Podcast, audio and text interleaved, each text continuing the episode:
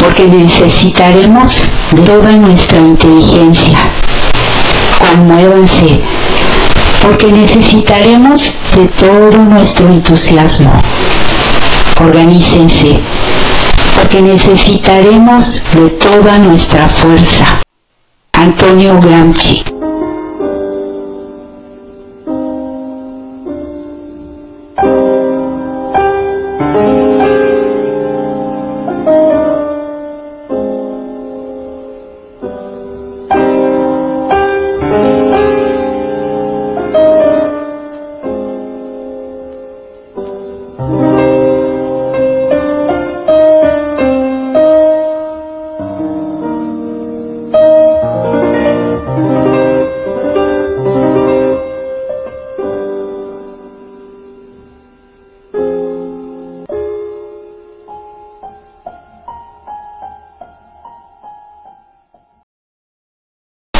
Días, soy Azar Devi.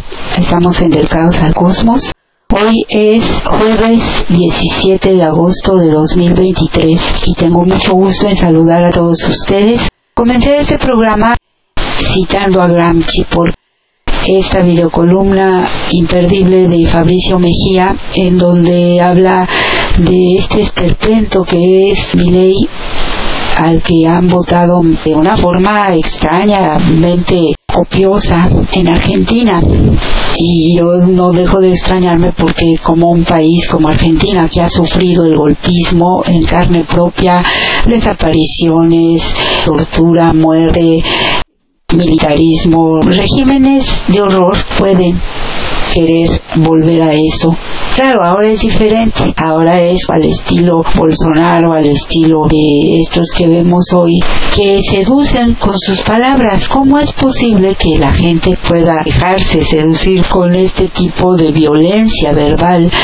Pero no me extraña tampoco tanto porque me consta, lo he visto, lo he presenciado como gente puede admirar a gente que habla con altisonantes, que es así. Y entonces la gente dice es que es muy franca o muy franco, muy entrón, muy entrona. No, es gente majadera, para empezar es gente desconsiderada porque no toma en cuenta al otro cuando se expresa de manera brutal y de manera que puede lastimar a otros. Pero eso es algo que desgraciadamente he visto a lo largo de mucho tiempo que defienden a este tipo de personas, de personalidades que son más bien tóxicas un poco infamantes, diría yo, por su modo. Y si uno no les pone un alto, si uno no los para en seco, si uno no les manifiesta abiertamente que no está dispuesto a tolerar ese tipo de actitudes, pues estos van más allá. Y así es como gente como mi ley va logrando adentrarse en la psique de las personas, va logrando ser y tomar la escena con esa forma estrafalaria que pretenden ser como rebeldes y todo eso, ciertos grupos de personas se fascinan con ellos. Ahí está Trump también, ahí están cuantos otros ejemplos que hoy hay en el mundo. Y desgraciadamente no es imposible que llegue, no es imposible que la gente acepte ese tipo de vulgaridad, ese tipo de agresión, ese tipo de estupidez disfrazada porque este señor tiene un título, no es que sea un analfabeta, bueno, yo digo analfabeta, no voy a decir analfabeto, porque es profeta, no es profeto, por ejemplo. Pero cada quien hable como se le pegue la gana. Yo, la verdad, ahí ya me doy. Nada más que sí, hay una razón de ser para el lenguaje.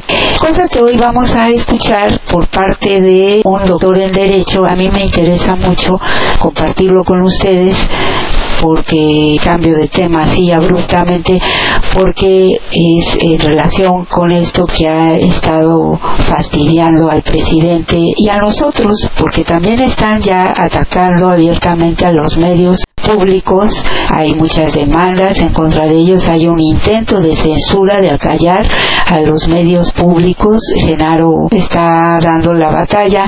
Yo pienso que hubo, pues sí, una denguería al principio y la gente se encaja. Si uno no les da el alto desde un principio, lo que digo, entonces llegamos a estos extremos y hoy lo estamos viendo en aras de ser democráticos. Sí, la democracia es que se escuchen todas las voces, pero no todas las mentiras, pero no todas las agresiones. Hay límites a esto y los límites están en las leyes, en las normas, incluso la costumbre. Y nosotros tenemos que hacer uso de todo ello si no queremos ya vernos acorralados como ahora que están intentando por la vía del offer fastidiar al presidente, fastidiar la libertad de expresión de los medios públicos y al final de cuentas fastidiar al pueblo, fastidiarnos a nosotros, porque aunque somos más, ellos tienen el dinero y tienen el poder de esa brosa mediática que hoy inunda el mundo. En todas partes uno debe defender en lo que cree y hacerlo por eso comencé citando a Gramsci desde la organización, desde el entusiasmo, desde la sapiencia. Por eso nos insta a seguirnos capacitando, a seguir estudiando, leyendo, sabiendo, a organizarnos, a movilizarnos y a jamás perder el entusiasmo porque hay que estar enteros y con un gran ánimo. Estamos viviendo tiempos muy interesantes, pero sabemos que se acerca el momento de decir adiós al mejor presidente que México haya conocido, al estadista número uno a nivel mundial hoy en día, al hombre humanista y verdaderamente democrático que es López Obrador. Tenemos ya a la vuelta de la esquina una encuesta en la que se decidirá quién portará la antorcha de la cuarta transformación, quién será el que mande obedeciéndonos. ¿Y quién es quién de entre ellos creen ustedes que pueda ser la persona idónea? Yo creo que eso se puede ver ya desde hoy. ¿Quién está ahí por la ambición personal qué es lo que mueve a cada quien y quién se hizo en la lucha, en la movilización, en la organización y en el entusiasmo para estar y ser capaz de acompañar a un pueblo, dejarse acompañar y acompañarlo.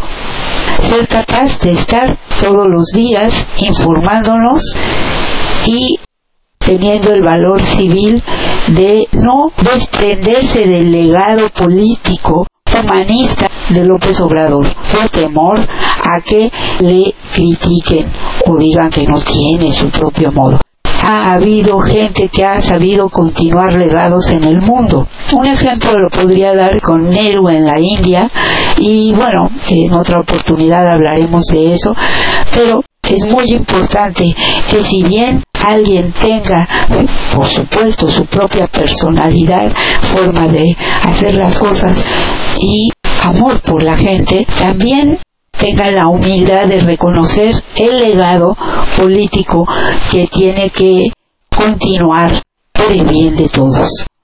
Eso no hace menos a nadie, al contrario, le engrandece si es capaz de hacerlo correctamente y enfrentar en el momento los retos que se le presenten. Vamos a tener que armarnos de mucha fuerza para enfrentar lo que viene, enfrentar las bajas pasiones, las cargadas con gente de talla menor que es incapaz de reconocer lo que otros han hecho y que lo único que busca es su provecho personal. Me inquietan aquellas personas que todo el tiempo están poniendo por delante a su gente. Nosotros no vamos a votar, con todo respeto, por la familia de estas personas, ni por su mujer ni sus hijos. Son ellos. El presidente López Obrador siempre puso ese ejemplo. Mantuvo aparte a su familia, a su adorada familia. Y eso ha quedado claro sin necesidad de ser él uno de esos empalagosos. El presidente nunca ha hecho eso. Él es un hombre amoroso de su familia que eso se trasluce y no ha sido necesario que nos los estén restregando en la cara nunca, mucho menos antes cuando fue un luchador social cuando andaba en campaña, ni siquiera su esposa. A veces le acompañaba o quizás siempre lo hizo pero de manera muy discreta ocupando un lugar discreto como debe de ser porque se trata de la persona que está al frente y no va a utilizar a sus hijos ni a su esposa o al revés si es mujer a su esposo o a sus hijos para congraciarse o quedar bien con los demás esto es muy sintomático cuando tienen que echar mano de esos trucos baratos. El presidente afortunadamente, y esa es una de las cosas que yo siempre le he admirado y agradecido, jamás ha puesto por delante a su gente. y ellos han tenido la conciencia de que él se entregó a un movimiento, así lo dijo él, se entregó en cuerpo y alma, y ya no se pertenecía ni a él mismo, tampoco a su familia. Así suele suceder, los grandes personajes de la historia dejan de pertenecerse para ser parte del pueblo, de la gente. Y en este caso, eso se espera también de un primer mandatario, de una primera mandataria. Se espera que tengan esa entrega. No por ello van a dejar de proteger a su familia, pero tienen que separar claramente todo. Decía, vamos a tener que hacer acopio de mucha fuerza, de mucho entusiasmo y de mucha sapiencia para no caer en las trampas y tiene que haber mucha unidad y disciplina. Eh, estamos viendo lo que ha ocurrido en Ecuador, lo que ha ocurrido en Argentina, en Chile tampoco la pasan muy bien ahora mismo. Es tiempo de mucha determinación por parte de nosotros. Voy a pasarles este audio de lo que dice este doctor en Derecho, alguien que habla acerca de la ilegalidad de lo que le han hecho al presidente, de lo que pretenden hacer utilizando las leyes para mal y también lo que dijo el presidente la semana pasada, aquí se los dejo ahora mismo. Esta resolución que exhibe integrantes del Tribunal Electoral porque mienten, calumnian, actúan de manera falsaria, son capaces hasta de alterar mis expresiones, mis palabras. Imagínense qué clase de jueces, árbitros se tienen en este tribunal electoral, que me acusan de violencia política de género y lo que hacen es atribuirme expresiones que yo no expuse en esta conferencia. Pero, ¿a qué tribunal acudo yo? Sí podría solicitar un desafuero y tengo elementos, pero no lo voy a hacer, porque entonces los convertiría yo en mártires vivientes. No, Nada más es informarle a la gente. Por eso estaba planteando lo de la reforma electoral. A los integrantes de estos tribunales los elija el pueblo. ¿Qué es lo que me acomodan? A ver, ¿qué dije? Eh, ¿Qué me cuadran? Que dije esto. Fue elegida por un grupo de hombres reverendos, falsarios. Eh, lo que dije no es como en el flanco derecho, que ahí ya eligieron los de arriba. ¿Quiénes son los de arriba? O sea, qué mentira estoy expresando. Que no los de arriba son Diego, Fox, Salinas, etcétera. Eso ya está resuelto. Esta fue una consulta que hicieron en lo oscurito. A los de arriba consultaron. ¿Quién hizo la consulta? El gerente del bloque conservador ¿Es o no es el gerente del bloque conservador Claudio X González, hijo? Y ya impusieron a la señora. Y hay cargada o no, se han dado cuenta.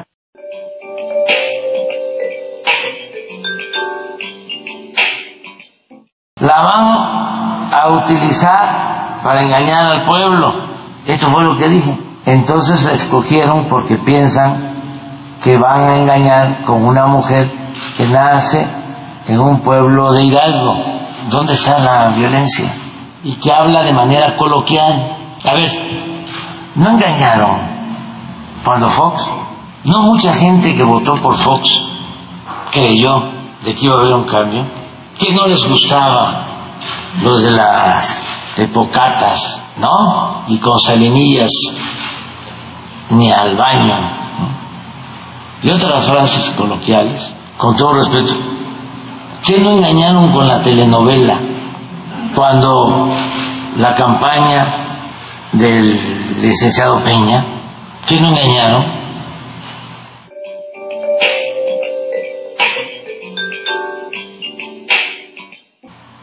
Pero Roberto Hernández, se puede probar, siempre ha dado dinero a los candidatos del bloque conservador. Tengo las pruebas de lo que estoy diciendo. Entonces, los imponen y luego los presidentes pues son empleados de los potentados. A eso es a lo que me refiero. Entran atados de pies y manos. ¿Cómo una autoridad electoral, un juez, un magistrado, va a hacer esta interpretación? ¿Por qué no utilizaron lo que expresé de manera literal?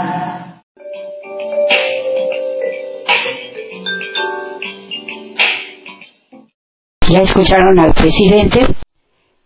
Ahora vamos a escuchar quién es ese juez, quiénes son esos que están haciendo esta guerra leguleya para que vean qué clase de sujetos son.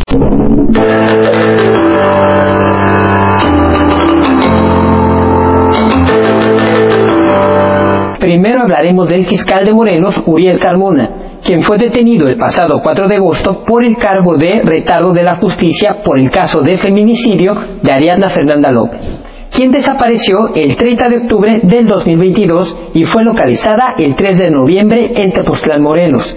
Hay que recordar que el propio fiscal dio una conferencia diciendo que el cuerpo fue hallado sin rastro de violencia y que se presumía que la joven había muerto por una grave intoxicación alcohólica y una consecuente broncoaspiración pero en enero pasado la Fiscalía General de la República determinó que la muerte de la mujer fue a causa de un objeto contundente sobre su cabeza y desmintió la versión de la Fiscalía de Moreno. Lo que ha pasado en este caso es terrible, porque no solo el fiscal Uriel Carmona obstruyó la justicia, sino que se fabricaron pruebas y trataron de eliminar otras para negar un feminicidio.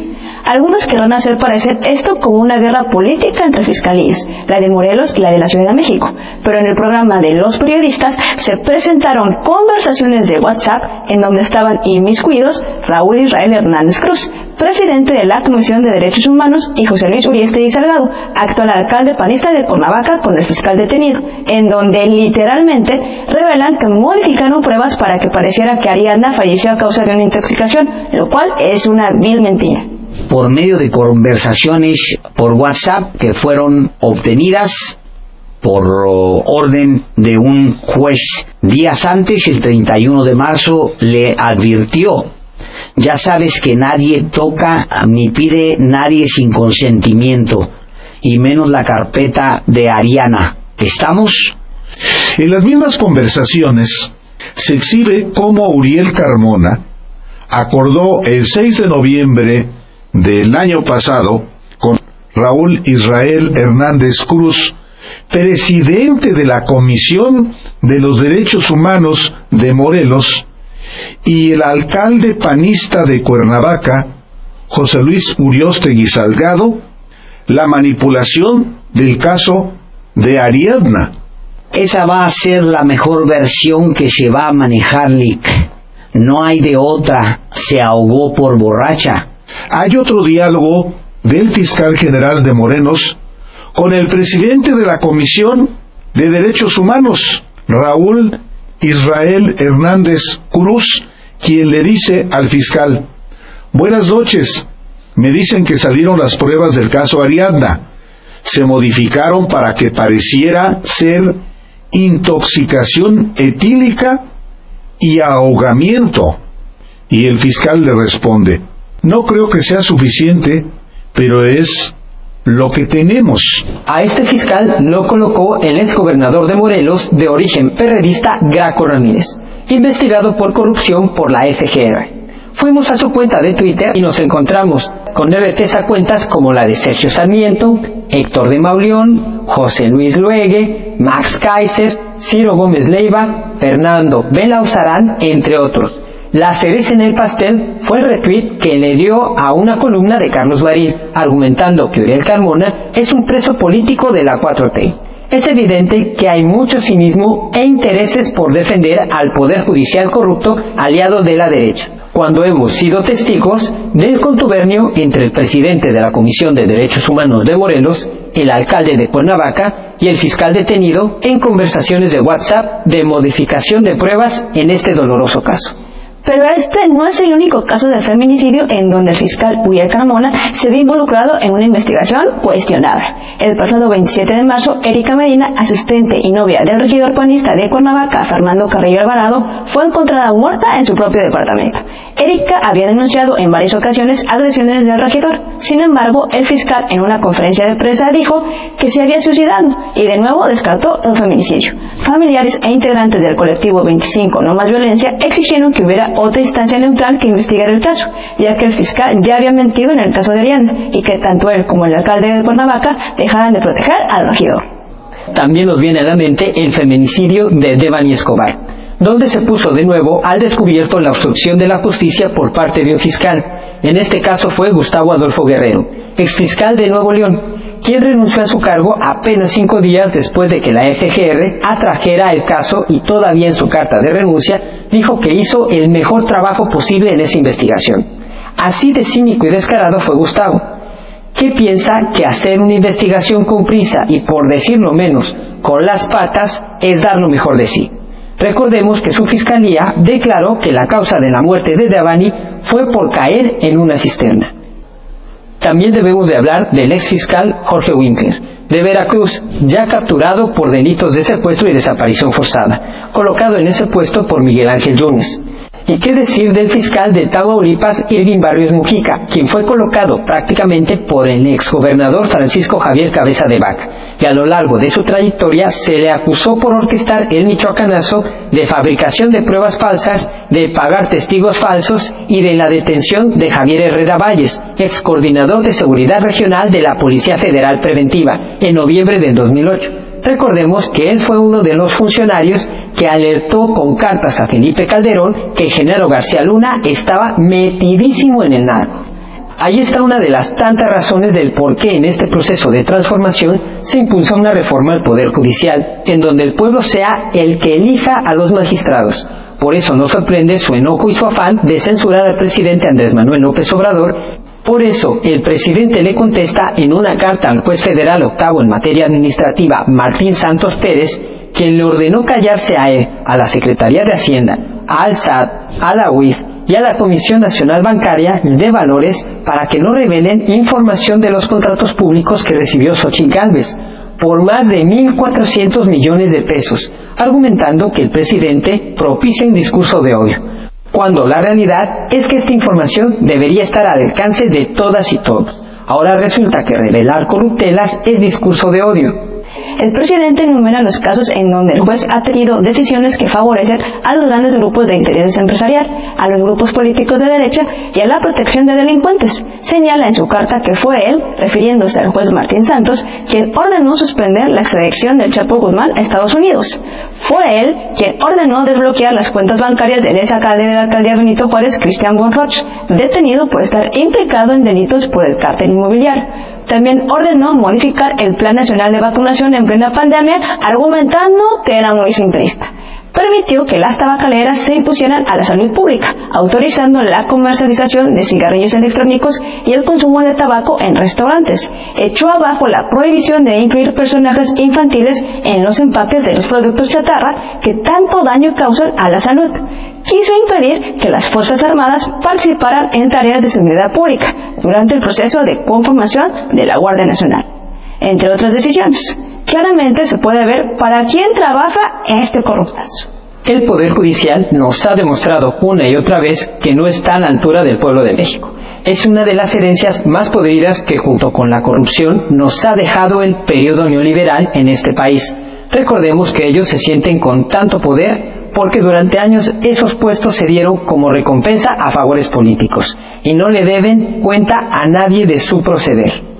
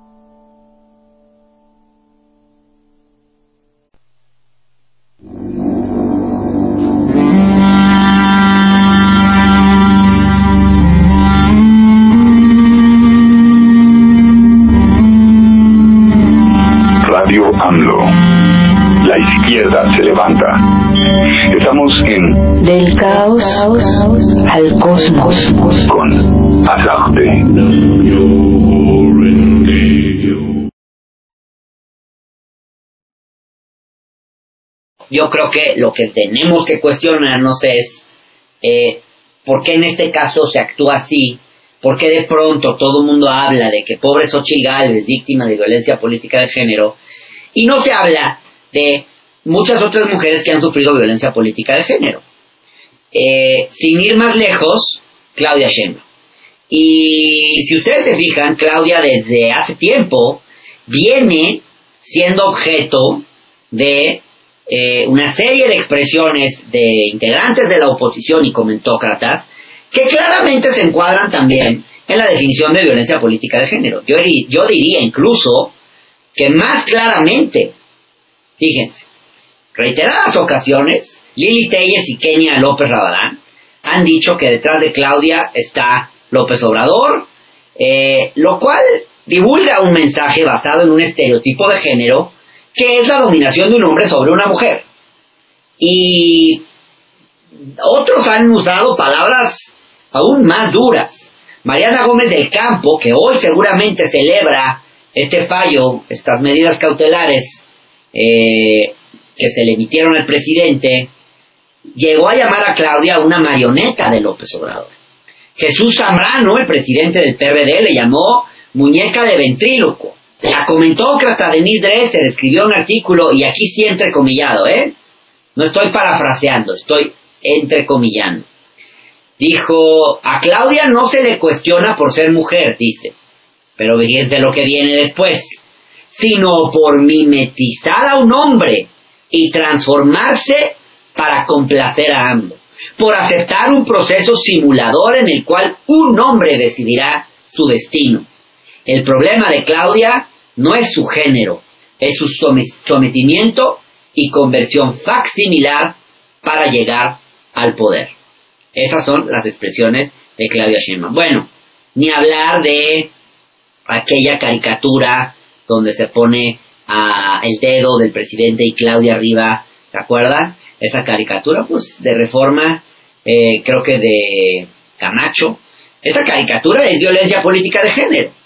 Eh, es violencia política de género porque reproduce la idea, eh, y, también esto que escribió Denise, reproduce la idea de que una mujer no tiene iniciativa propia, sino que hace todo por complacer a un hombre, eh, y porque no hacen esa comparación, por ejemplo, con Adán Augusto, o, no en los mismos términos, a pesar de que sus discursos de campaña también son muy, muy similares a todo lo que dice AMLO. O sea, nadie dice, ay, Adán Augusto es el clon de López Obrador. No lo dicen tanto como lo dicen con Claudia. Y yo creo que Adán Augusto es más clon, es más clon, intenta ser más clon de López Obrador de lo, de lo que lo intenta hacer Claudia. Y sin embargo, a quien señalan siempre es a Claudia.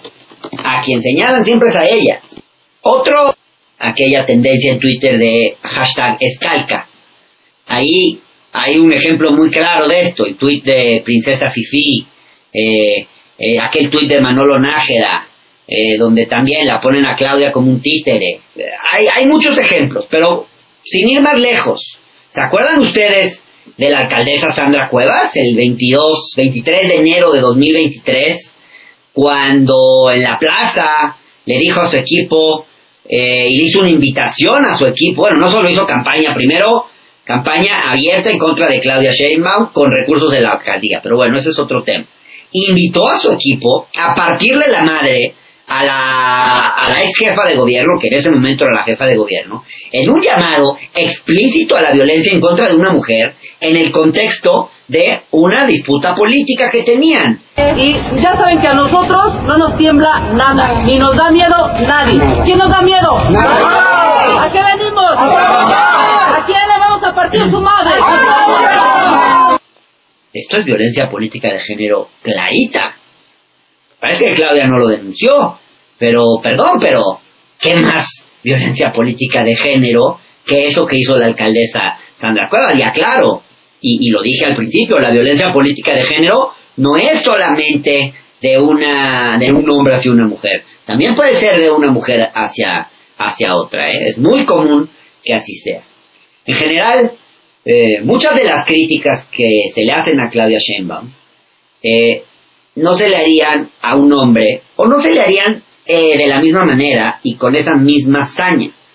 Fíjense ustedes, em, por ejemplo, cuando se la critica de no ser carismática. Ah, es que Claudia le falta carisma. Bueno, en efecto, creo que no es Claudia una persona, una personalidad política particularmente carismática, cosa que a mí me gusta, ¿eh? quiero decir. Eh, pero bueno, la hace una candidata, eh, no una tan buen, buena candidata. Yo creo que Claudia es una muy buena gobernante, lo ha sido y lo va a ser cuando sea presidenta, porque estoy convencido que va a ser presidenta. Pero efectivamente no es una muy buena candidata y en parte es por la falta de carisma. Pero eh, esa falta de carisma, pues la tienen prácticamente todas las corcholatas. Y yo no he visto que le cobren esa falta de carisma que tiene Claudia, se la cobren igual a Marcelo Ebrard, que se la cobren igual a Monreal o que se la cobren a, a Marcelo. No, no se la cobran igual, porque no, es, no son mujeres.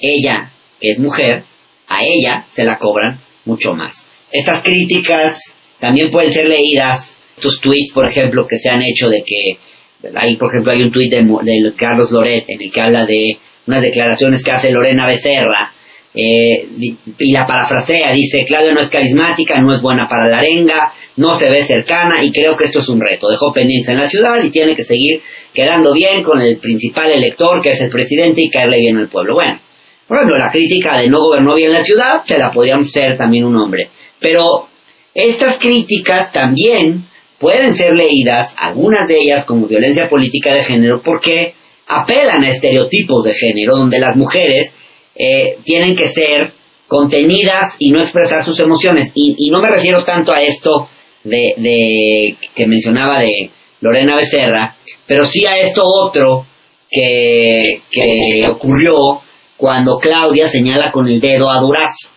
Em, y ese acto de señalar con el dedo a Durazo no hubiera sido tan criticado en los medios. Eh, fíjense este tuit de que subió José Díaz, donde dice, eh, donde dice no está capacitada para gobernar México. Esto no demuestra una mujer con carácter, como dice la doctora Claudia Sheinbaum. Demuestra neurosis y serios problemas de personalidad. No ha sido una sola vez que exhibe su neurosis y agresividad con periodista. Bueno, no está hablando con un periodista, ahí se, se equivocó en ese tuit José Díaz, pero fíjense, eh, esta cosa de tachar a Claudia de loca, a la mujer en general, ¿no? De neurótica. ¿Por qué? Por, por expresar una inconformidad. Una mujer que expresa su inconformidad es vista así. Eh, es tachada de loca, de neurótica, de, de fuera de sí, y, y, eso no ocurre de la misma manera con los hombres. Entonces, todas estas muestras eh, de discriminación hacia Claudia por ser mujer y de violencia política de género nunca han sido materia de quejas.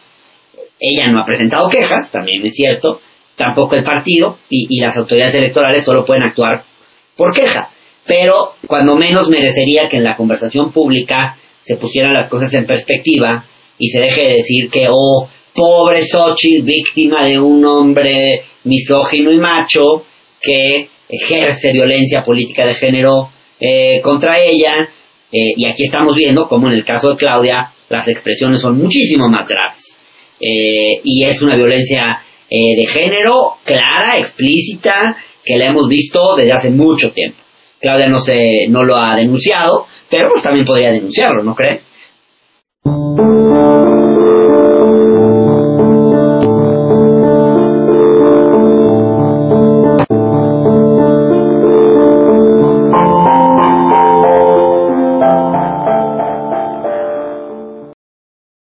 Estos dos audios, el primero en donde hablan de quiénes son estos jueces corruptos, es transparente por qué están tan enojados y cómo atacan al presidente y que están incurriendo en un delito al hacerlo así. Y después hablando sobre la violencia política de género, es interesante cómo aquí Hernán Gómez Rueda habla acerca de la violencia política de género que se ha estado ejerciendo constantemente en contra de Claudia Sheinbaum y que ella, a diferencia de otras mujeres que utilizan eso como Xochitl Galvez por su debilidad, porque son gente que no tiene realmente nada que ofrecer más que una historia de corrupción, pues apelan a eso. Claudia Sheinbaum no ha perdido el tiempo con eso. Sin embargo, creo que el partido bien podría haber hecho algo, las mujeres del partido, porque me parece que ahí sí ha sido muy clara esta violencia. Ya les he comentado lo que pienso al respecto. Yo no creo que eso sea correcto, se ha abusado de ello y cuando se abusa de esto se debilita no solamente la ley misma, sino se debilita a la propia víctima de esto porque se usa y se abusa y al rato ya no sirve para nada. Entonces yo creo que es la violencia a secas. Yo creo que es la figura de la difamación, del daño moral que existe, pero que ahora se ha trastocado debido a estas cosas nuevas que sacaron y que desgraciadamente no están sirviendo de mucho por esto, por esta desvirtualización que se hace de ellas. Y miren que son las propias mujeres las que incurren en esto. De todas formas, vale la pena para seguir indagando en el significado de las palabras del significante y el significado, nada más que desde mi punto de vista se queda corto, sobre todo cuando se le añade la parte política, es decir, si hay violencia de género que no sea política, no cuenta. Esta es la pregunta que yo dejo en el aire. Yo sé que esto es para proteger a mujeres, blindarlas un poco en contra de esto que decía Hernán Gómez Bruera, que se le exige este extra que se le exige a la mujer por ser mujer y no hacia los hombres. Es tan natural ya esto que incluso para mí como mujer a veces pasa desapercibido. Realmente es una forma de tratar de minimizar, de sobajar la dignidad humana de una mujer solo por el hecho de serlo. Es decir, si un hombre grita y se pone muy enérgico, es eso. Es enérgico, es un hombre de carácter, pero si lo hace una mujer, entonces es una neurótica. Ahora, porque ya les prohibieron decir histérica, pero tan histérica puede ser una mujer como un hombre. Entonces, esto es algo que se usa para disminuir a las mujeres. Y claro, bueno, en cuestiones de carácter y de templanza, tanto hombres como mujeres pueden ser eso, unos locos histéricos o realmente personas que en un momento dado tienen que ser enérgicos. Miren ustedes la diferencia entre un hombre enérgico, pero pues, de temple, como es el presidente López Obrador, y estos señores que parecen borrachos de cantina y se ponen así, venga quien venga y caiga quien caiga y sea como sea, Así eran las declaraciones del espurio de Fecal, toda la vida echando pleitos, mostrando su peor lado, porque el señor es eso, es un histérico loco, es un borrachales de quinta incapaz de hacer frente de una manera digna. No lo fue ni cuando usurpó la investidura presidencial, ni lo es ahora, ni lo ha sido nunca poca gente con este temple, con esta forma digna de manejarse, como lo es el presidente López Obrador. Voy a tratar de poner nada más esta parte en la que ella, perfectamente dilucida, el por qué se trata de violencia política de género y la otra parte en la que están mintiendo, están falseando totalmente lo dicho por el presidente. Lo hace desde el punto de vista del lenguaje, que es muy importante, pero luego lo veremos desde el punto de vista del derecho. Aprobó una serie de reformas legales que definen y regulan la violencia política contra las mujeres en razón de género. La violencia política de género se define en la Ley de Acceso a las Mujeres a una Vida Libre de Violencia como toda acción u omisión, incluida la tolerancia, basada en elementos de género y ejercida dentro de la esfera pública o privada, que tenga por objeto o resultado limitar, anular o menoscabar el ejercicio efectivo de los derechos políticos y electorales de una o varias mujeres. Hay dos elementos clave en esta definición. Primero, el que le otorga a este tipo de violencia el carácter de política. Es un tipo de violencia que afecta el ejercicio de los derechos políticos y electorales y por eso tiene ese nombre. Y segundo, el carácter de género, que se identifica así. Se entenderá que las acciones u omisiones se basan en elementos de género cuando se dirigen a una mujer por su condición de mujer, le afecten desproporcionadamente o tengan un impacto diferenciado en ella. Hace unas semanas, la senadora panista Xochitl Galvez denunció al presidente Andrés Manuel López Obrador por incurrir en violencia política de género al haberla mencionado repetidamente en su conferencia matutina. En su denuncia, la senadora reclama que las afirmaciones del presidente, la cito, cuestionan mi capacidad por mi calidad de mujer, me reducen al resultado de un consenso entre hombres. En otras palabras, se minimiza mi trayectoria, resultados y trabajo y me coloca como un objeto manipulado por el patriarcado. Estoy citando extractos de la denuncia recuperados de diversos medios. Tribunal Electoral admitió que el expediente que recibió de parte de la Comisión de Quejas y Denuncias del INE no en todos los casos contiene las expresiones literales del presidente. En efecto, tanto en la denuncia interpuesta por la senadora como en el expediente integrado por la comisión, se registran paráfrasis de lo dicho por el presidente y no sus enunciados textuales. La definición que da Violeta Vázquez es precisamente aquello que encuadra lo que le están haciendo a Claudia Sheinbaum y no así con lo que la mentirosa y corrupta Galvez dijo. En ningún momento ocurrió eso y ahora mismo lo dice la doctora Vázquez. El tribunal todavía acepta que ni siquiera utilizó las palabras del presidente, sino que hizo una paráfrasis. Es el colmo del cinismo. Bueno, sigamos escuchando. Del 11 de, de julio, y estas son las palabras del presidente. Pero deben de tener la tranquilidad quienes simpatizan con la transformación de México que los sustitutos son muy buenos. Es gente con cercanía al pueblo, preparada, con experiencia política, honestos, independientes, porque eso es muy importante. Es que la senadora Xochitl Galvez, pues es Fox, es Salinas, es Claudio X González, es Roberto Hernández.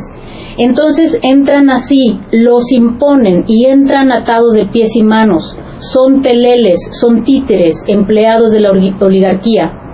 En cambio, los que van a recibir el bastón de mando del movimiento de transformación, al que voy a entregar el bastón de mando, hombre o mujer, pues van a tener autonomía, van a ser independientes, van a tener solo como amo al pueblo de México. Porque imagínense lo que pasaba en nuestro país, esto también para los jóvenes. Cedillo entrega los ferrocarriles luego del desastre de del FOBA Proa y se va de empleado a la empresa de ferrocarriles que se beneficia con la privatización se va a trabajar con ellos. Calderón hace lo mismo, se va de consejero de Iberdrola. Empleados de los potentados se empezó a acostumbrar. Citar el pasaje completo importa, porque deja claro a quiénes se refiere el presidente cuando dice son peleles, son títeres, empleados de la oligarquía. Está hablando de una camada de candidatos y eventualmente presidentes impuestos desde intereses económicos y que finalmente, según relata López Obrador, terminan trabajando para ellos. Esa camada incluye, incluye a Cedillo, a Calderón y ahora a Xochitl Gálvez. La senadora, sin embargo, parafrasea al presidente de otra manera. Según ella, el presidente dijo, es una empleada de la oligarquía a la que únicamente van a utilizar. Y fue elegida por un grupo de hombres. Estas son citas textuales de un tuit de ella del 3 de agosto, en el que supuestamente cita literalmente, a juzgar por las comillas, al presidente. La consejera Claudia Zavala, presidenta de la Comisión de Quejas y Denuncias del INE, dice en entrevista con Azucena Uresti el 9 de agosto. No hay ninguna tergiversación. Lo que se decidió en el tribunal es que las manifestaciones del presidente de la República contenían elementos de género porque se dirigen a quien denunció en su calidad de mujer y, y transmitían la idea de que sus aspiraciones políticas para ocupar un determinado cargo no se sustentaban en sus méritos, sino en la decisión de un grupo de hombres. Esto puede ser constitutivo de violencia política de género, continúa la consejera, porque genera estereotipos que pretenden invisibilizar el papel de las mujeres en el ámbito de la política. Ahí termina la cita. ¿Qué tipa más corrupta esta tal Claudia, la consejera del INE? ¿Cómo tergiversa ella otra vez todo? ¿Cómo retuerce el sentido de la ley? ¿Y cómo no es capaz de admitir que lo que está haciendo es eso, retorcer la ley para favorecer a alguien por consigna y en cambio está haciendo pedazos toda la legislación que existe para proteger a las mujeres justamente en contra de ello. Es aberrante, verdaderamente. ¿Esto quiere decir que uno solo puede ser juzgado o eventualmente sancionado por las palabras literales que enuncia y no por lo que éstas implican? No necesariamente, pero sí es un tema que merece cuidado. En semántica distinguimos dos aspectos del significado. A uno le llamamos referencia y al otro sentido. Dos expresiones pueden remitir a la misma entidad o hecho del mundo y entonces decimos que tienen la misma referencia. Por ejemplo, si mi hija me pide permiso de salir a jugar con sus amigas y yo le contesto, ajá, la niña puede, sin faltar a la verdad, salir con sus amigas y decir, mi mamá me dijo que sí. Sería ridículo contradecirla con un, no te dije que sí, te dije que ajá. En nuestro español, tanto sí como ajá equivalen a una afirmación y pueden intercambiarse, dadas ciertas condiciones contextuales. La referencia es la porción del mundo a la que remite una expresión y el sentido es la manera como se le presenta. Hay casos en los que dos expresiones, incluso si refieren a la misma entidad o acto, no pueden intercambiarse salva veritate, como dirían los lógicos, es decir, preservando la verdad. Es sabido que Tintán y Germán Valdés son la misma persona, y más aún que Germán Valdés es hermano del loco Valdés. Por esa razón, si digo que Juan vio una película de Tintán y eso es cierto, entonces también es cierto que Juan vio una película del hermano del Loco Valdés. Las expresiones Tintán y el hermano del Loco Valdés tienen la misma referencia, pero no el mismo sentido. La diferencia importa cuando hablamos no de eventos simples, sino de las creencias o actitudes que las personas tienen ante ciertos hechos.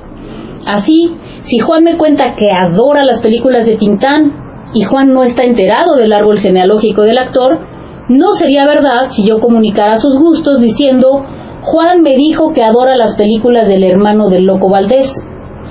Estos se llaman contextos opacos y son aquellos en los que el sentido de las palabras importa y no únicamente su referencia. Cuando el presidente dice, es que la señora Xochitl Galvez, pues es Fox, es Salinas, es Claudio X González, es Roberto Hernández, en efecto menciona un grupo de hombres, pero no porque los individuos mencionados conformen un grupo de varones, podemos afirmar que el presidente dijo, es que la señora Xochitl Galvez, pues es un grupo de hombres. Si las autoridades electorales y la denunciante ven la necesidad de hacer esta sustitución para poder alegar que el presidente estaba aludiendo al género de las personas y no a su condición de oligarcas, es porque no pueden encontrar en las palabras textuales del presidente un acto verbal que atente contra los derechos políticos de la precandidata por su condición de mujer, tal cual lo establece la ley. No pueden encontrar en lo dicho por el presidente algo que atente contra la calidad de fémina de esta sujeta. Eso es todo.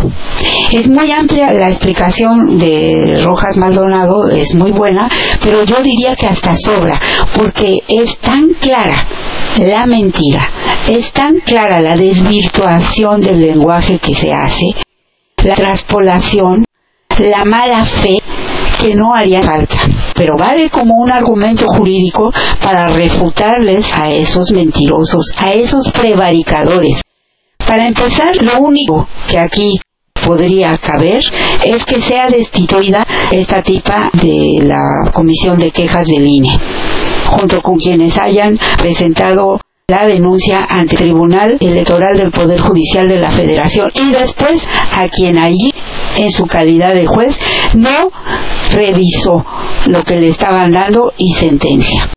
Prevaricar quiere decir dictar una resolución por parte de un juez o funcionario conscientes de que es contraria a derecho. Es decir, es injusto o arbitrario al desviarse maliciosamente del recto ejercicio de la función pública. ¿Qué están haciendo estos jueces, estos funcionarios y funcionarias si no es prevaricar? Y la prevaricación es un delito que exige que el autor de esta comisión del delito se separe del cargo y que sea inhabilitado.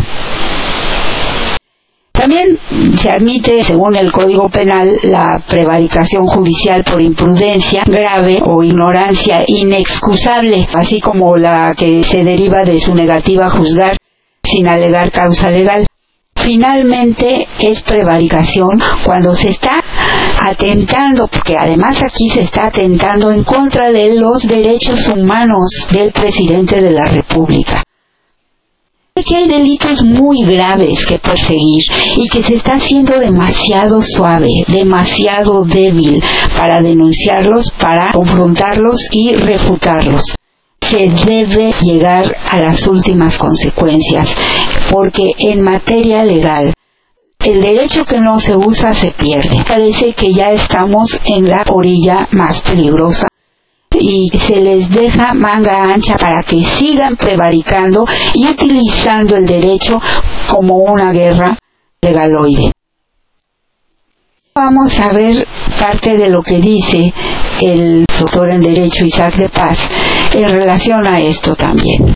Esta guerra legaloide en contra del presidente, pero que al final de cuentas está dirigida a censurar las conferencias matutinas a censurar el derecho a la información que tenemos todos los mexicanos y desde luego esto tendría trascendencia para cuando en el futuro el nuevo presidente, la nueva presidente de la República estén en funciones y tratar de censurarles también. No podemos tolerar que se siga empleando la ley para una guerra sustentada en la politiquería en el empecinamiento de esta clase política abyecta a regresar a seguir saqueando al país.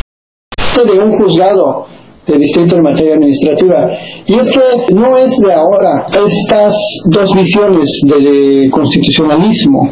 Es decir, el problema es un asunto de fondo. El presidente desde siempre, desde su carrera política, cuando emerge como un líder ya visible nacional en aquellos años de la lucha contra el Fobaproa, de la legalización de una deuda privada como deuda pública. Desde aquel entonces ya impugnaba bastantes decisiones de, la propia Cámara de, Diputados eh, ante la Corte, se hicieron distintos procedimientos. Luego, como jefe de gobierno, también tuvo enfrentamientos en la Corte por el horario de verano, recordemos por Fox, él promovió la no prescripción de los crímenes de lesa humanidad, porque con esa prescripción exoneraron a Echeverría, recordémoslo. Y luego, bueno, no se diga en, el asunto del, del desafuero y después también surge eh, la visión contrapuesta de la soberanía energética que el presidente eh, enmarca en el artículo 27 y también en el 28 de la Constitución como una soberanía que le sirva al pueblo mexicano para tener, explotar y disfrutar la riqueza de nuestro subsuelo a la que la Corte rechaza a través de las eh, consultas que promueve el presidente y en aquel entonces el PRD. Eh, en consecuencia, no es nada nuevo, es como crónica más bien de, un, de unos desencuentros anunciados por parte de una visión muy restrictiva del Poder Judicial en su momento y ahora de una visión sumamente invasiva e incluso de las competencias del Congreso. Y en particular estas dos últimas decisiones, una de la Sala Superior del Tribunal Electoral del Poder Judicial de la Federación que ni siquiera están defendiendo las grandes causas. Eh, no están asesorando a las víctimas de desaparición, no están eh, asesorando a las familias que buscan a sus desaparecidos o a em, los pueblos originarios que sufren la invasión de sus territorios por parte de empresas mineras o empresas que han comprado sus territorios a la mala, no están asesorando a grupos de migrantes que también sufren las agresiones eh, a, nivel interno y están simplemente defendiendo los intereses de un grupo empoderado.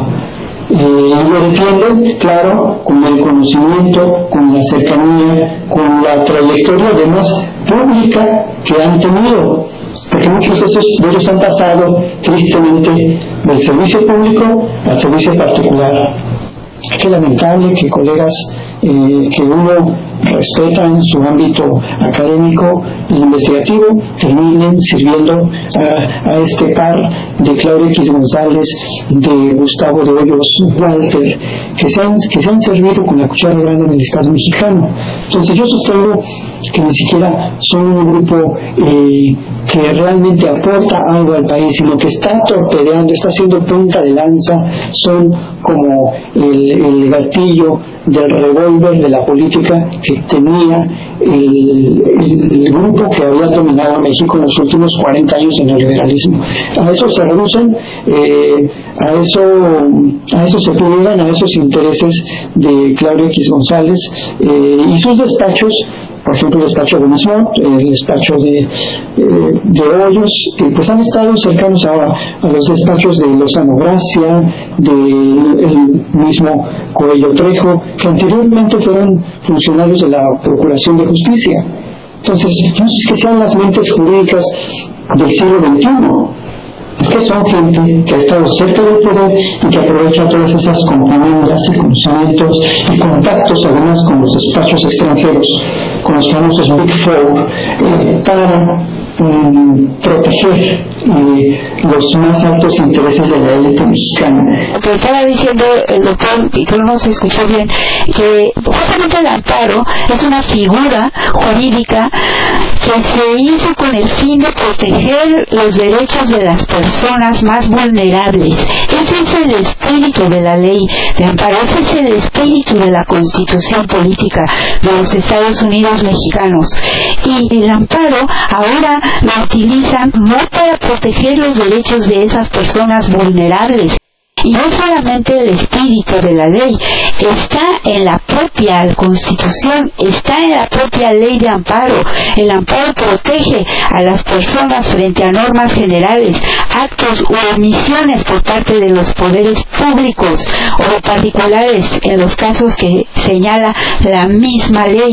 Es decir, el artículo de la Constitución del cual emana la ley de amparo está siendo ultrajado por estos despachos de abogados que tampoco, como bien dice el doctor de Paz, es que sean las nombreras, es que han traficado con influencias y gracias a eso es que están ahí ocupándose de esto que hoy es también una guerra en contra de este régimen que pretende liberar a la gente de el saqueo y de la opresión que durante años ha sufrido este país.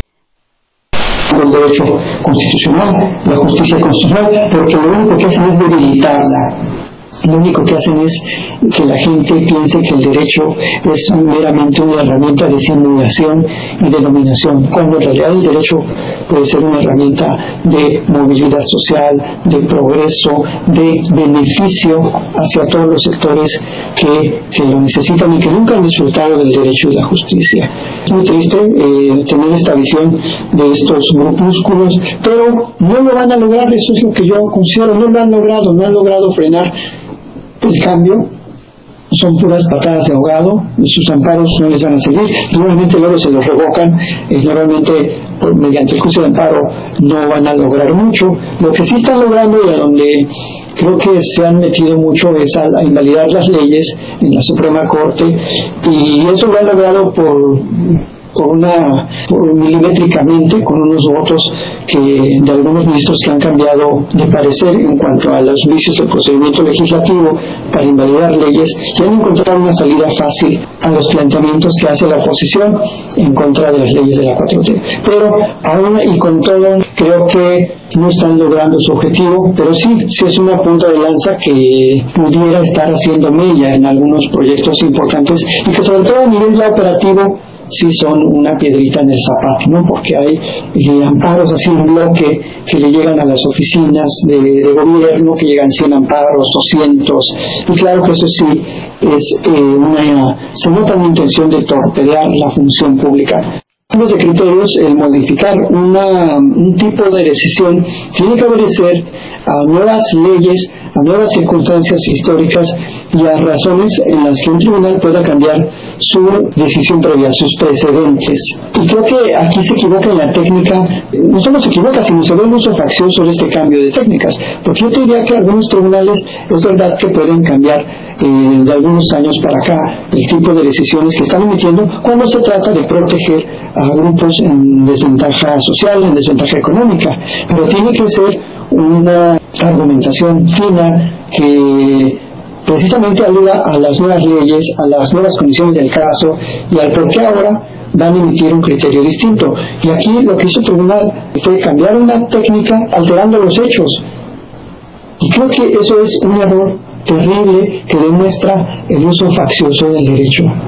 O sea, un tribunal puede interpretar el derecho, puede llenar una laguna, pero no puedes cambiar los hechos, porque eso ya es eh, decantarte y ser arbitrario y ser incluso irracional. Cuando ya estás alterando el hecho, las palabras del presidente, y además sacarlas de su contexto y darles eh, una interpretación analógica, eh, interpretar que Félix González, eh, Salinas, Fox tienen un parecido con, con sus legales y decir, fue elegida por un grupo de hombres, eso ya es una interpretación que alguien hace y qué lástima que el tribunal se deja llevar por estas interpretaciones, además periodísticas, pusieron como prueba notas periodísticas. Es decir, crearon toda una, una un tergiversaron el hecho y crearon toda una argumentación para, con notas periodísticas, eh, obviamente, eh, donde columnistas tenían esta visión de la violencia verbal y política de género que hace el presidente y eso los ofrecen como pruebas.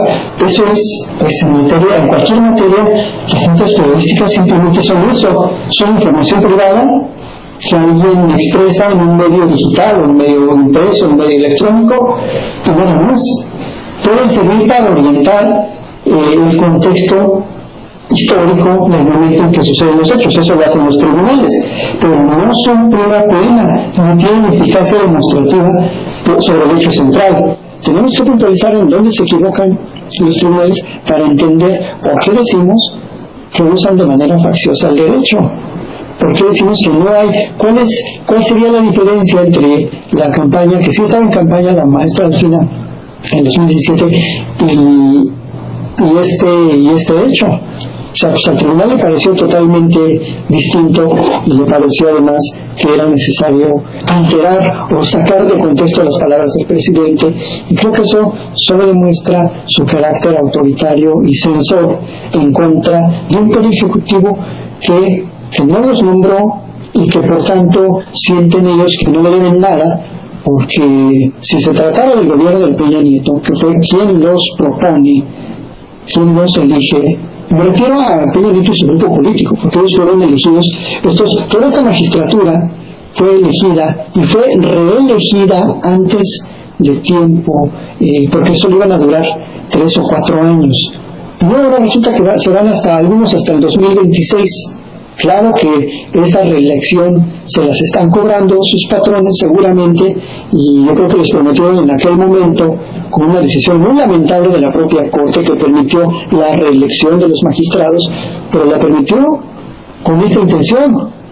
Yo creo que les dijeron, ¿saben qué? Les vamos a reelegir cuatro o cinco añitos más eh, a cada uno, pero nos van a pagar. Ahí les encargamos el negocio van a torpedear todo lo que salga de la 4T, van a modificar los criterios legales y jurisprudenciales que haya que modificar, pero ustedes le van a ir poniendo un freno a cualquier cosa que salga de la 4T. Y está, y está siendo verificable, demostrable. estas decisiones solo nos hablan de mucha discrecionalidad judicial, de alteración a la metodología que ellos mismos en algún momento desarrollaron, que ellos mismos, lo repito, desarrollaron. No es una metodología que, que, que yo haya inventado, que alguien más, sino que de sus propios criterios. Y luego, pues, lo tenemos el caso más lamentable, ¿no? el del juez de amparo, el juez en materia administrativa, que efectivamente se le olvidó que existe un principio, el de máxima publicidad. Entonces, ¿dónde queda la máxima publicidad de la función pública? O sea, si alguien publica que Isaac de Paz como funcionario está teniendo contratos con su institución y que está trabajando desde adentro para afuera y que ya no se sabe quién, quién es quién y en qué momento le pagan su sueldo o le pagan sus contratos, yo no podría alegar violencia política de género. Yo lo que debería hacer es renunciar y pedir disculpas. Pero no, simplemente esta señora hasta se ampara. Por eso creo que sí hace falta esa visión de justicia social en los jueces de amparo, que aunque no lo crean, sí hay muchos jueces que tienen una visión de justicia social, pero a veces las buenas resoluciones no hacen ruido y las malas, las que benefician a los oligarcas de México y a sus personeros, a los seres más corruptos que ha dado la patria, por desgracia, pues son las que hacen muchísimo ruido. Eh, no solo por el efecto político, sino por su matriz corrupta porque no fue diseñado para eso el juicio de amparo. Porque el juicio de amparo se eligió para proteger a las minorías, a los desvalidos, a los pobres, a los eh, analfabetos, a las personas que no tienen eh, un apoyo de su familia.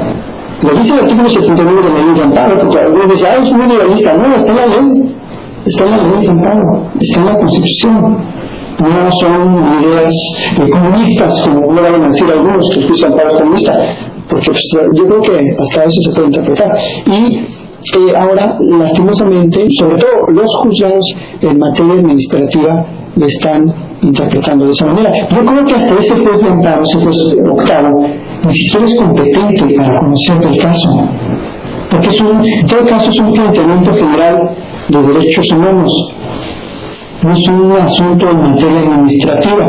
La materia administrativa está reservada para los actos administrativos, pero los actos legales dentro de la, del desarrollo de la administración pública. Entonces, ¿qué hace ese juez recibiendo amparos para proteger el supuesto derecho al honor y la privacidad, que es lo que alega esta señora? Bueno, ya no se sabe si se le puede decir señora, a lo mejor eso también se interpreta como violencia de género. No, estamos en un momento terrible también para la ciencia jurídica, porque ahora cualquier palabra puede ser interpretada de con una connotación negativa. Esa alteración del lenguaje que, pues el derecho no fue creado para eso. O sea, el lenguaje además, el español o castellano, pues tiene una amplia gama de palabras para describir a una persona entonces, ahora parece que si se le dice mujer, si se le dice señora, ya también eso podría resultar ofensivo. O sea, eso es totalmente absurdo. Y creo que no podemos seguir viviendo el absurdo. Yo diría que este, este colega juez de distrito, pues, tiene que recapitular y, y además, o sea, eh, con justa razón, el presidente ya promovió o va a promover una queja ante el Consejo de la Judicatura. El Consejo de la Judicatura tendrá que investigar por qué si hay un motivo de responsabilidad. O sea, ejercer indebidamente y con errores y con impericia la función judicial es motivo de una sanción. Piensa que los cesen o hasta lo pueden destituir. Ese juez es un prevaricador y debe de ser destituido de inmediato. Para empezar, ese juez de lo administrativo jamás debió admitir el amparo que presentó la botarga. No había razón. Debió desecharlo. Él no debió de conocer del asunto y ya con eso es suficiente para que él sea llamado a cuentas por la judicatura que no lo hacen porque ya sabemos que son la misma porquería. Y otra cosa aquí muy importante, la alteración del lenguaje. En efecto, el derecho no fue hecho para eso y entonces hoy hay muchas cosas que no se pueden ver y analizar desde el punto de vista jurídico porque el lenguaje se está alterando y cada vez lo hacen más. El derecho no está caminando a la par de eso porque no fue hecho para eso y porque el lenguaje en primer lugar no tiene por qué ser alterado justo con las leyes que existen y como está conformado, además, la teoría del del naturalismo, del derecho natural, del derecho humano y de los derechos humanos hoy en día, con eso es suficiente para poder sancionar a las personas que transgredan los derechos de otras y para proteger a las personas vulnerables.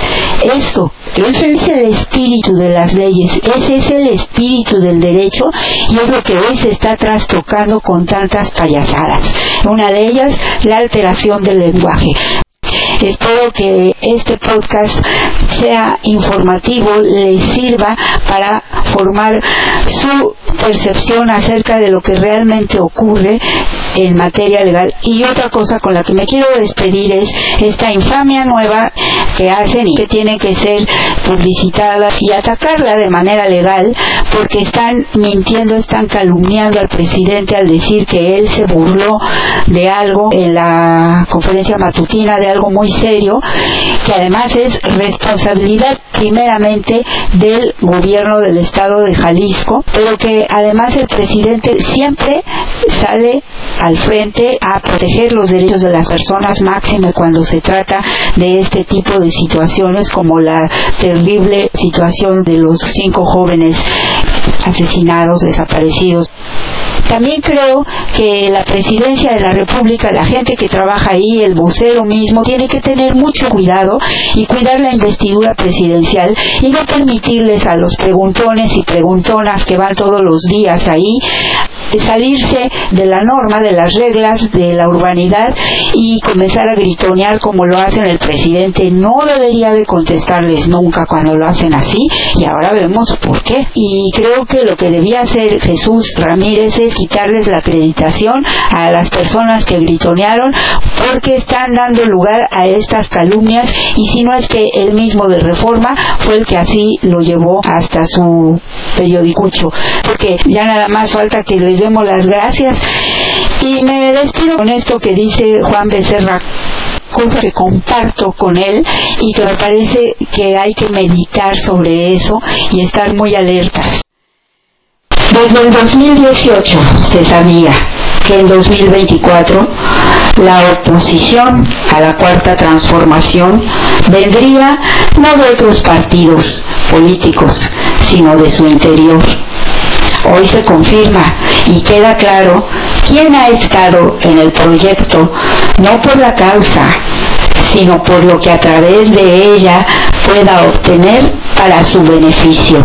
Aquí hay alguien a quien va dedicado este saco. Hasta la victoria, siempre.